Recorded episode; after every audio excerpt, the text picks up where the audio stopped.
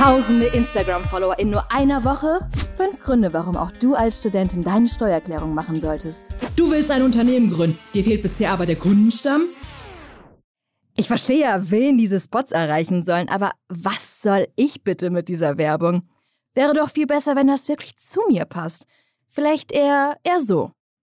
Fünfmal Essen bestellt, eine Gratislieferung. Zehn Tipps für das perfekte Casting. Hey, schau mal, hier gibt's Eistee im Vorratspack. So sollte Werbung sein. Oder immerhin so in die Richtung. Hauptsache relevant für mich. Die Schuhe finden, nach denen ich gesucht habe, diesen Sänger vorgeschlagen bekommen, den ich direkt gut fand. Oder auch mal eine richtig gute Spendaktion, von der ich bisher noch gar nichts wusste. Es gibt Werbung, die einfach eine breite Masse erreichen soll. Plakate in der Stadt, Fernsehspots nach 20.15 Uhr oder das Gedudel im Radio. Natürlich kommt das auch an. Es reicht ja, wenn man Steinschlag sagt und alle wissen direkt, welche Werbung gemeint ist. Für Mitfahrende, deren Windschutzscheibe jetzt aber nicht repariert und auch nicht ausgetauscht werden muss, ist diese Werbung überhaupt nicht relevant. Stichwort da ist Streuverlust. Den hat die Werbewirtschaft in den vergangenen Jahren aber ganz gut in den Griff bekommen. Besonders durch diese eine Superkraft, die Werbung aber auch nur online haben kann. Die Personalisierung. Mit der personalisierten Werbung können dir Produkte, Themen oder Inhalte vorgeschlagen werden, bei denen es deutlich wahrscheinlicher ist, dass du dich auch wirklich dafür interessierst. Bisher war der Cookie und insbesondere der Third-Party-Cookie das Mittel, um personalisierte Werbung möglich zu machen. Es steht aber ein Wandel an, und zwar zur Cookie-less Future.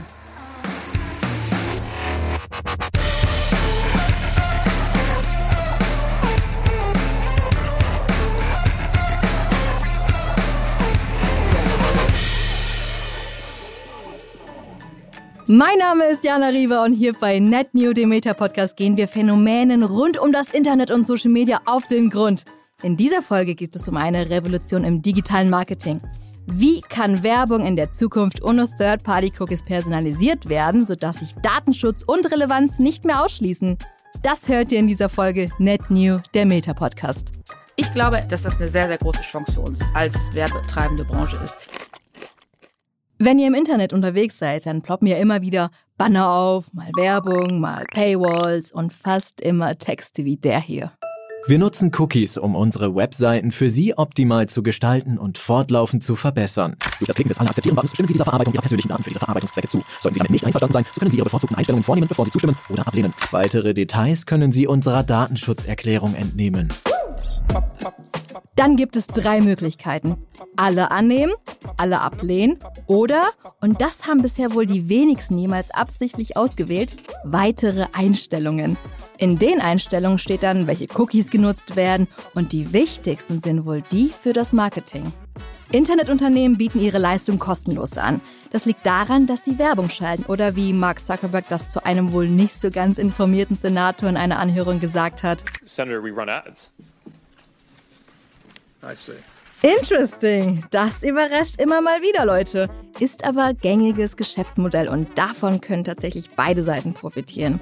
NutzerInnen bekommen für sie relevante Inhalte und Werbung ausgespielt. Internetkonzerne können sich finanzieren, das eigene Angebot kostenlos halten und auch Umsätze erwirtschaften, über die sich natürlich Anlegerinnen freuen. Werbung oder keine Werbung? Das ist hier äh, also nicht die Frage.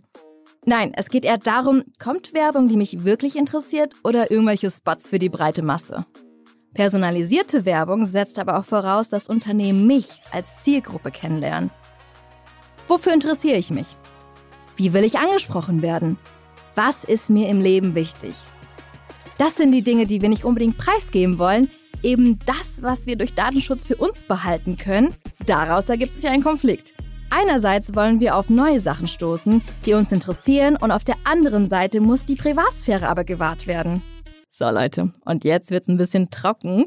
Politische Lösungsansätze dafür waren in den USA der California Consumer Privacy Act und in Europa die General Data Protection Regulation, die wir hier in Deutschland als DSGVO, also Datenschutzgrundverordnung, kennengelernt haben.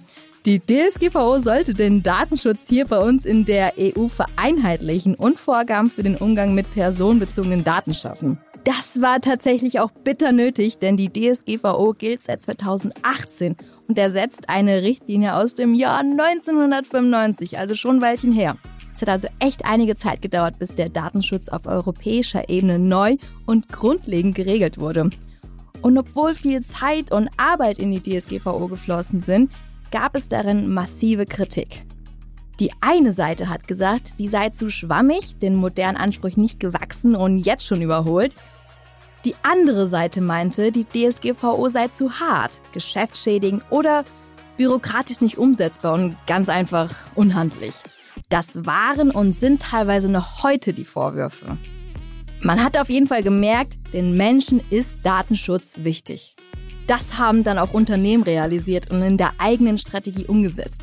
Apple hat zum Beispiel 2021 das Betriebssystem-Update iOS 14.5 herausgebracht, das dafür sorgt, dass in Apps nach einer Erlaubnis gefragt werden muss, bevor die Daten gesammelt werden dürfen.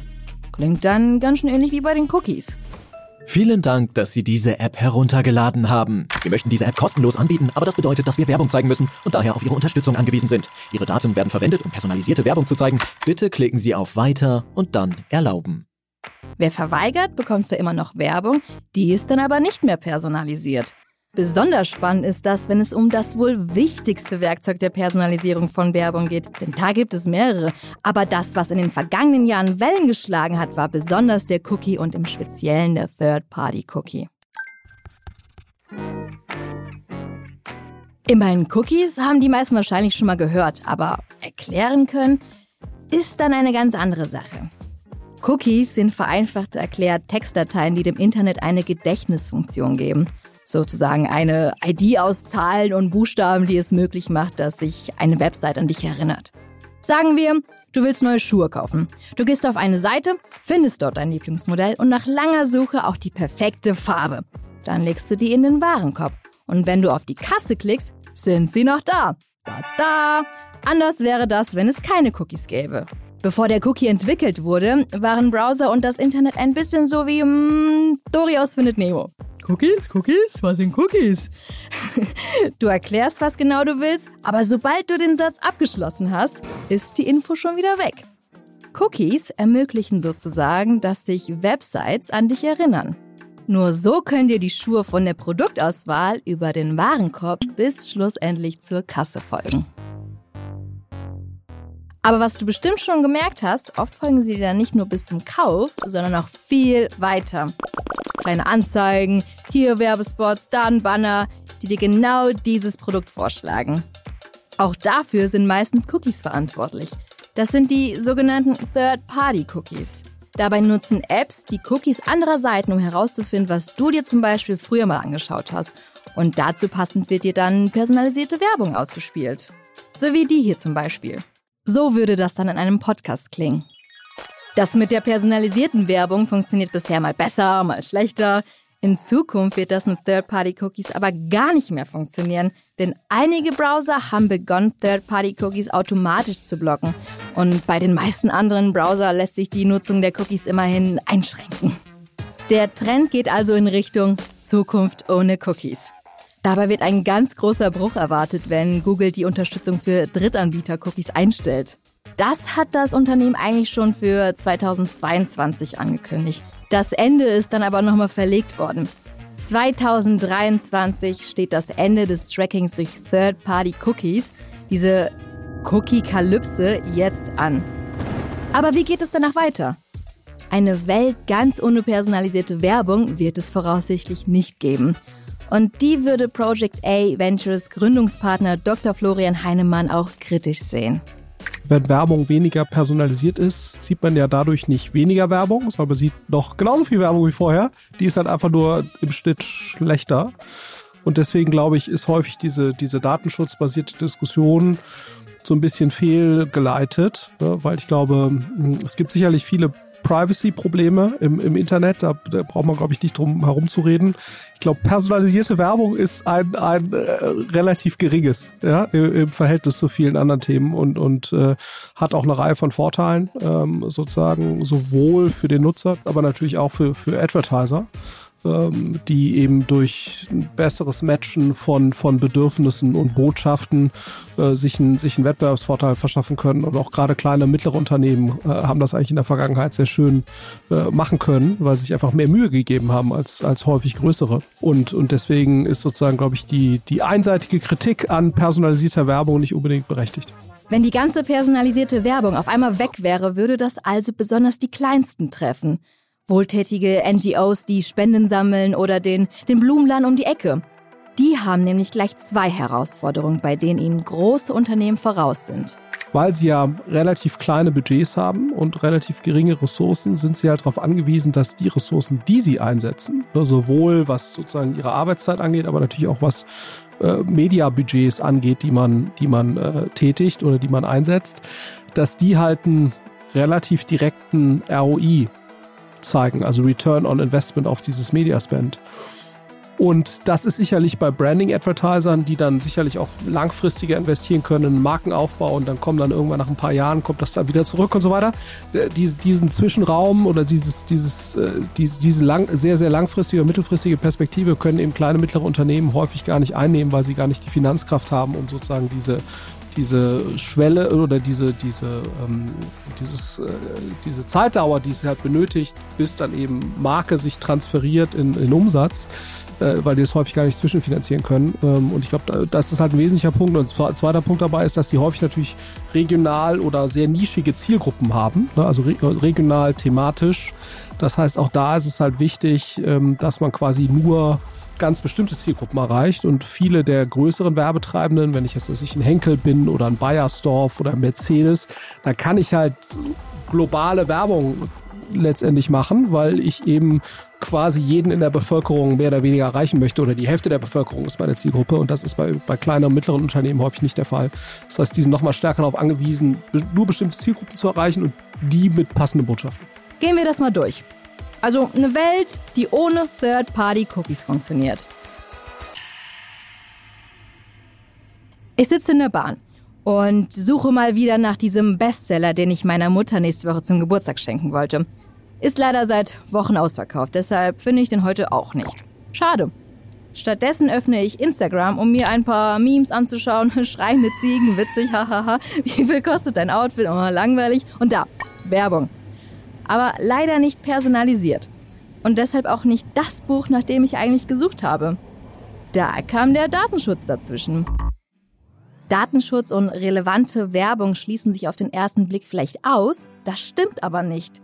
Florian Litterst sagt sogar, genau das Gegenteil ist der Fall.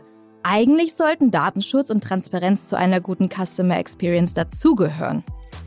Naja, ich glaube, vieles äh, sollte tatsächlich einfach auch auf Basis von Einverständnissen umgesetzt werden, also von klaren Einverständnissen auch umgesetzt werden, so wie das ja ähm, seitens äh, iOS auch schon vorgelebt wird. Man kann natürlich darüber streiten, wie die Ausgestaltung des Ganzen ist und wie die Formulierungsweise eines äh, Einverständnisses dann ausgestaltet ist und äh, in welche Richtung das dann welche äh, Bevorzugung vielleicht auslöst, weil das durchaus im iOS-Prompt, naja, sehr negativ alles formuliert ist.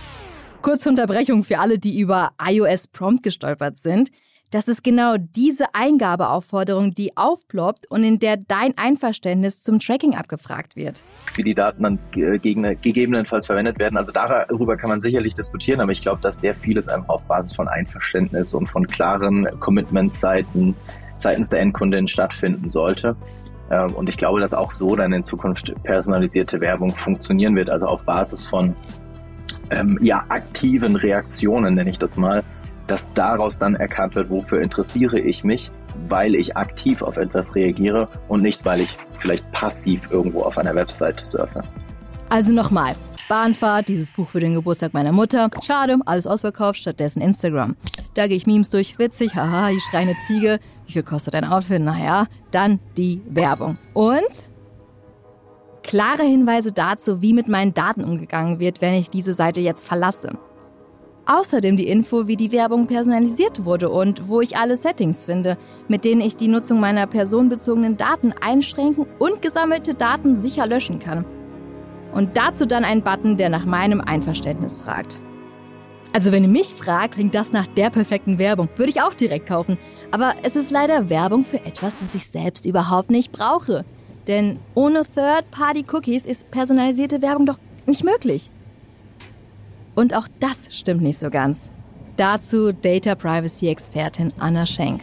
Ich glaube, so erstmal vorweg gesagt, bevor ich in die Möglichkeiten reingehe, dass das eine sehr, sehr große Chance für uns als als werbetreibende Branche ist. Denn die Cookie-Technologie ist ja nur eine Möglichkeit, ein Nutzerprofil zu erstellen und zu bauen und dann hinterher wieder für die Personalisierung zu nutzen. Ähm, aber schon lange können wir nicht mehr über diese Technologie 100 Prozent aller Nutzer erreichen. Und das wird ja nur noch immer weniger. Das heißt, wir können uns nicht mehr auf diese Technologie verlassen. Und das führt eben dazu, dass es eine Fragmentierung des Marktes gibt. Also es wird verschiedene neue Möglichkeiten oder es gibt bereits verschiedene neue Möglichkeiten, diese Technologie, auf die wir uns sehr stark verlassen haben, zu ersetzen und somit, und das ist eben das, was ich als Chance bezeichne, meiner Meinung nach in Zukunft die Zielgruppen noch deutlich effizienter zu erreichen, als wir das heute tun. Weil wir jetzt gezwungen sind, uns damit auseinanderzusetzen und eben die Kombination von verschiedenen Möglichkeiten sehen. Ein wichtiger Punkt. Denn die eine große Lösung, die alles wieder gerade rückt, die wird es nicht geben. Stattdessen muss die Branche selbstständig Lösungsansätze finden, die den Third-Party-Cookie langfristig ersetzen und personalisierte Werbung ermöglichen. Anna Schenk sieht da drei große Bereiche. Das heißt, wenn wir was mal so ein bisschen wie eine Streppe oder ein Funnel sehen, wir haben ähm, dann im Funnel ganz unten die, den Bereich, wo wir Nutzer noch mit einer 1 zu 1 Kommunikation ansprechen können. Das heißt, wir können sie direkt identifizieren. Das nennen wir die sogenannten Authenticated User. Das sind also Nutzer, die wir beispielsweise im Kern über ein Login irgendwo nehmen können und dann mit CRM-Daten jetzt mal aus Sicht eines Werbetreibenden bespielen können. Hier ein kleiner Hinweis für alle, die das nicht aus der Sicht eines Werbetreibenden kennen. CRM bedeutet Customer Relationship Management. CRM-Daten sind also kundenbezogene Informationen, also zum Beispiel Interessen, die daraus abgeleitet werden, was du dir zuletzt im Onlineshop angeschaut hast. Jetzt aber zurück zu Anna Schenk. Das heißt, wir sind in einer, wir sind und bleiben in einer direkten Kommunikation. Dann gehen wir mal so ein bisschen den Funnel weiter hoch in die nächste Stufe. Ähm, da haben wir was, was wir jetzt Kohortentargeting nennen würden. Das heißt, hier sprechen wir nicht mehr davon, dass wir Nutzer eins zu eins identifizieren und ansprechen, sondern es geht vielmehr darum, Gruppen von Nutzern, Segmente von Nutzern zu clustern und dann wiederum für die ähm, Zielgruppenansprache zu nutzen. Und äh, der Bereich ist sehr, sehr vielschichtig. Also man könnte sich zum Beispiel vorstellen, dass ein Anbieter, ein Publisher, also ein Anbieter von, von, von Inhalten äh, im Internet ähm, seine Nutzer clustert nach Nutzern zum Beispiel mit einem bestimmten Interesse und diese Gruppe, diese gesamte Gruppe dann für einen Werbetreibenden für die Ausspielung von, von ähm, Targeting zur Verfügung zu stellen. Und dann, wenn wir den Funnel oben bisschen, vielleicht ein bisschen breiter machen, haben wir den dritten Bereich. Da sind wir dann ähm, gar nicht mehr in einer 1 zu 1 per Personalisierung ähm, anhand der Identifizierung eines Nutzers, sondern da sind wir eher in, in, in einer ähm, ja, im semantischen und kontextuellen Targeting-Bereich, also da, wo wir die Nutzer anhand des konsumierenden Inhalts identifizieren. Das heißt, der Inhalt gibt Rückschluss darauf, ähm, was für eine Zielgruppe sich dahinter verbergen könnte. Wir haben keine 1 zu 1 Identifizierbarkeit mehr. Wir haben aber einen Bereich, der sich in den letzten Jahren deutlich nach vorne und weiterentwickelt hat, ähm, wo wir in der Lage sind, ähm, ja, bestimmte Inhalte und Kontexte viel, viel besser und in Echtzeit zu identifizieren und damit auch eine effiziente Zielgruppenansprache zu ermöglichen. Und wichtig ist eben, dass wir in Zukunft all diese Möglichkeiten in Betracht ziehen. Denn wir werden nicht mehr weiterkommen, wenn wir nur eine der Möglichkeiten nutzen, sondern wir brauchen eine Kombination aller Möglichkeiten, damit wir eben unsere Zielgruppe effizient und besser, als wir es heute tun, erreichen können. Also damit dann der letzte Versuch. Bahnfahrt. Buch für die Mutter. Ausverkauft. Dann Instagram und Ziegen. Werbung. Diesmal transparent im Datenschutz. Ich kann der Verwendung meiner Daten frei zustimmen und aussuchen, was ich preisgeben und was ich für mich behalten will. Und diesmal der große Treffer. Die Werbung ist genau auf mich zugeschnitten und ich finde doch noch den Bestseller. Damit ist das Geburtstagsgeschenk für meine Mutter gerettet. Und personalisiert wurde die Werbung nicht etwa über Third-Party-Cookies, sondern über viele verschiedene Lösungen, die Werbung individuell auf mich zugeschnitten haben.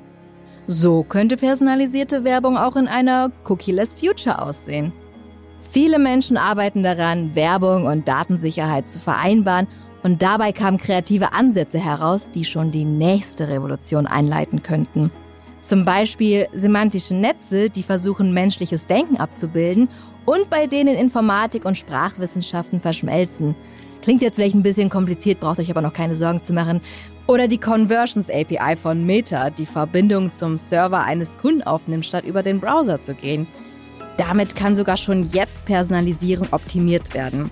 Wie Meta das Thema Targeting mit dieser Conversions API angeht, erklärt Lisa Daubermann, Head of Commerce Platforms bei Meta. Wir, wir haben uns extrem weiterentwickelt und die Veränderung von Apple mit iOS 14 äh, und die Veränderung mit dem Browser, beispielsweise Chrome, haben die Möglichkeiten von Targeting, also das, was wir auch schon angesprochen haben, was wir brauchen, um personalisierte Ansprache zu treiben, deutlich verändert. Und Conversion API ist für uns der nächste Schritt, wie man das Thema Targeting und Privacy, also die Einstellung von Usern am besten zusammenbringt. Ganz, ganz einfach gesagt, Conversion API ist das Meta-Business-Tool, das eine direkte Verbindung zwischen den Marketingdaten von Businesses und unseren Metasystemen zusammenstellt. Verglichen mit dem Pixel heute, äh, der eure Daten hat oder der die Marketingdaten sammelt äh, und an den Ads Manager weitergibt, passiert es dann direkt über eine Server-Side API, also die Conversion API. Das hilft ähm, natürlich, euren eigenen Markendaten zu nutzen, das Anzeigen-Targeting zu optimieren, damit auch die Kosten runterzusenken, Kampagnenergebnisse besser zu messen und so weiter. Was, glaube ich, wichtig ist, ähm, dass man nicht erst damit anfängt, wenn Pixeldaten nicht mehr da sind, sondern dass man anfängt, jetzt zu testen, okay, wie kann das aufgestellt werden? Welche technischen Voraussetzungen brauche ich dafür? Mit welchen Partnern arbeite ich vielleicht? um zu sagen, ich nehme Daten, die der Pixel heute vielleicht auch noch nicht hat. Also das ist der Vorteil den du jetzt schon hast, zu sagen, ich gebe Daten weiter, die beispielsweise nicht über den Chrome-Browser äh, eingesammelt werden können. Mag es äh, zu sein, dass du sagst, ich weiß, welche Leute längerfristig bei einer Subscription dabei sind und das sind Sachen, die du nicht über einen Browser oder andere, andere ähm, App-Möglichkeiten hast. Das heißt, Du schaffst es, zuverlässigere Daten zu haben. Es ist auch weniger, ähm, das verloren geht. Du hast differenziertere Daten. Du hast eine besser, verbesserte Messfunktion über die KP-Lift-Möglichkeiten und das, äh, wir nennen es Aggregated Events Measurement und damit eine verbesserte Wirksamkeit auf das Retargeting und auf Custom Audiences. Also nochmal in einfachen Worten. Über die Conversions API nehmen Server direkt Kontakt zueinander auf. Die Daten, die Unternehmen haben, werden direkt mit den Metasystemen verbunden. Das sorgt für eine bessere Shopping-Erfahrung und eine hohe Trefferquote bei der Personalisierung.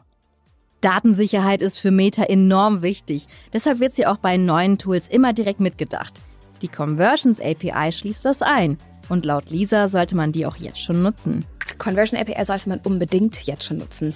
Gerade weil es eine verbesserte Messfunktion hat, weil es zuverlässigere Daten hat und weil es wirklich Privacy First ist. Das heißt, die Daten sind auf beiden Seiten abgesichert. Wir optimieren auf den Daten, die dann zusätzlich kommen und damit kriegt das System bessere Möglichkeiten, Anzeigen auszuliefern. Das heißt, wir sehen jetzt schon ganz stark äh, Return on Ad Spends gehen, äh, sind besser, die Kosten gehen runter. Also äh, across the board, alle Measurement äh, Themen sind besser mit dem Einsatz von Conversion API und warum jetzt wichtig ist, sobald der Pixel nicht mehr da ist und die Technologie sich weiterentwickelt, werden alle neu anfangen, sich da drauf zu setzen. Und lieber sollte man jetzt vorbereitet sein und jetzt anfangen, als dann, wenn es zu spät ist. Aber vor allen Dingen die Vorteile, die es jetzt schon hat. Und die gibt es. Und die siehst du genauso auf der Facebook for Business Seite. Die, die sollten wirklich Unternehmen jetzt schon nutzen. Technische Innovation und Transparenz im Datenschutz. Das sind Voraussetzungen dafür, dass wir auch in Zukunft noch Werbung sehen, die uns wirklich interessiert. Diese drei Dinge werden mit der anstehenden Cookie-less Future besonders wichtig. Die Dringlichkeit. Wer sich jetzt mit dem Thema auseinandersetzt, ist noch gut dabei. Kurz vor dem Cookie-Block bei Google Chrome 2023 wird es aber zu spät sein, um sich dann noch auf ein gutes Geschäft zum Jahresende vorzubereiten. Die Vielfalt der Möglichkeiten. Es wird nicht den einen Weg geben, der die Zukunft personalisierter Werbung sichert. Stattdessen müssen Unternehmen ihren eigenen optimalen Weg finden, der oft aus Kombinationen von Möglichkeiten besteht. Der Mythos Datenkrake. Es geht den großen Tech-Unternehmen nicht darum, stumpf Daten zu sammeln, sondern Werbebudgets optimal einzusetzen. Damit können zum Beispiel auch kleinere Unternehmen oder NGOs online werben. Nach all diesen Schritten ist es für uns Kundinnen und Kunden meistens nur ein Häkchen mehr. Aber auch dafür ein Einkauf mit einem guten, sicheren Gefühl. In der kommenden Woche kommt als Ergänzung zu dieser Folge ein Interview mit dem Ads Venture Geschäftsführer Florian Litterst. Im NetNew Deep Dive erklärt er, warum die Cookie-Kalypse wirklich uns alle betrifft und warum er diese Veränderung trotzdem als Optimist angeht. Wenn ihr Fragen zu der Cookie-less Future habt oder wissen wollt, wie sich Meta die Zukunft vorstellt oder vielleicht auch einfach nur ein Like da lassen möchtet, dann folgt einfach unserem Instagram-Kanal. Den Link und weitere Informationen findet ihr in den Show Notes. Das nächste Mal geht es um etwas, das ganz eng mit der Personalisierung von Werbung zusammenhängt. Es geht um Discovery Commerce. Wie finde nicht ich ein Produkt, sondern andersrum. Das Produkt findet mich. Darum geht's in zwei Wochen hier bei NetNew, dem Meta-Podcast.